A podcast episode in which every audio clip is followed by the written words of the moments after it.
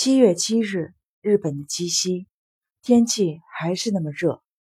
午间新闻说，关东地区的气温已经超过了摄氏三十八度，有的地区将近四十度。日比谷公园里，山茶树旁边的长椅上，生一郎正坐着闭目养神。百日红的树荫里，只能感觉到一点点的风。虽然已经下午三点了，太阳还是那么的毒。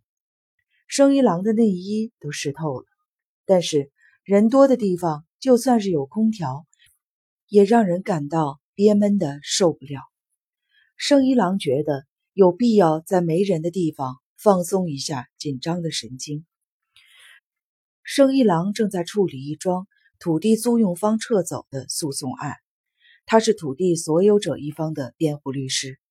根据合同的规定，土地租用方赚的钱。有土地所有者一份，可是土地租用方以借地权优先为由不肯给，经调解也毫无松口之意。于是生一郎就委托了他认识的一家信用调查所，全面调查对方平时的言行、秘密以及过去的污点，想方设法的贬低其人格。这是为了使调解有利于己方的常用的手段。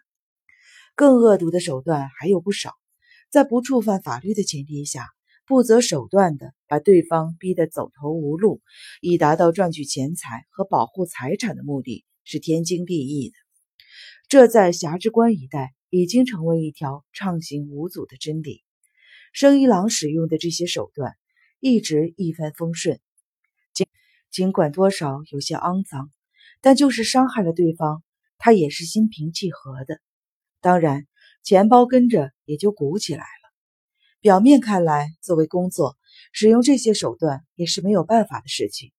但是实际上，现实世界的种种变故已经跟生一郎的感情完全的分离了。既然已经切断了感情这根弦，就不可能再去体察别人的事情、别人的眼泪、别人的痛苦，而是能够冷静的对待一切。即使大脑理解了对方的痛苦，内心也不会动摇。必须要做的事，总是机械的去做。在这附近工作的人，恐怕大多数都采取了跟生一郎同样的方法，在那里生活吧。眼睛看着，耳朵也在听着，而心里并不想接受。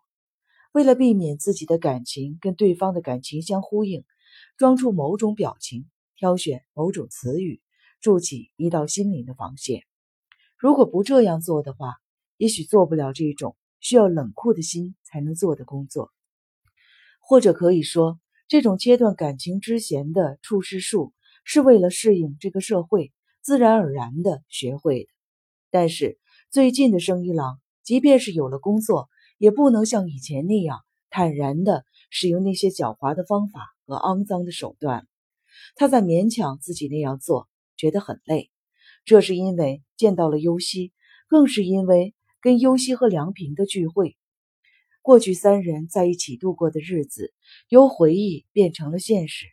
现在的生一郎认为，即使伤害了对方，也能做到很坦然、很平静，是对那个时候的自己的背叛，是对那个时候满怀着信赖、同情和宽容的自己的侮辱。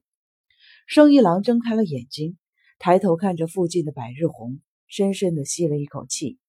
百日红不知什么时候已经变得枝叶茂密，无数的花蕾结在枝头，鼓鼓胀胀的，好像立刻就会绽放开来。绿树飘香，沁人心脾。虽然比不上在双海儿童医院住院时爬过的鸣神山，但如果能在如此清爽的环境中度过生活中的每一天，该是一件多么幸福的事情啊！可是，这个梦想还可能实现吗？这个世界毁灭的时候，前来拯救现在的自己的人还会出现吗？生一郎的手机在他的上衣口袋里叫了起来。生一郎掏出了手机，稳定了一下情绪，按下了通话的按钮。